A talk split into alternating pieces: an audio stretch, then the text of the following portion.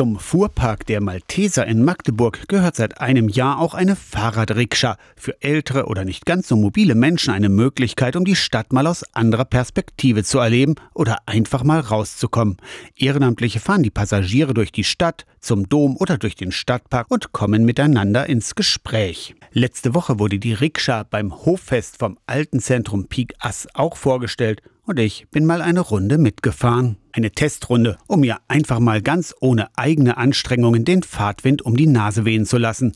Im Sattel hinter mir Rikscha-Pilotin Anja Ludwig. Das ist eine schöne Kombi. Fahrradfahren und jemand damit eine Freude hat auch machen. Letzte Woche habe ich eine 100-jährige Dame durch Magdeburg gefahren. Also das war bombastisch. Ja. Da kommen ganz viele Erinnerungen und da kommen Sachen, die habe ich noch nie gehört. Also es ist wie so eine Zeitreise. Ein halbes Dutzend Fahrerinnen und Fahrer engagieren sich ehrenamtlich im Rikscha-Fahrdienst der Malteser.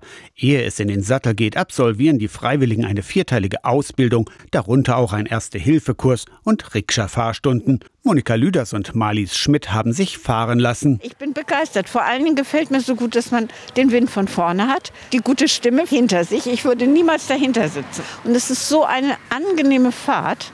Also ich kann das nur jedem empfehlen. Sie hat gut gelenkt. Einmal, ja, habe ich gesagt, jetzt kommt ein Balken.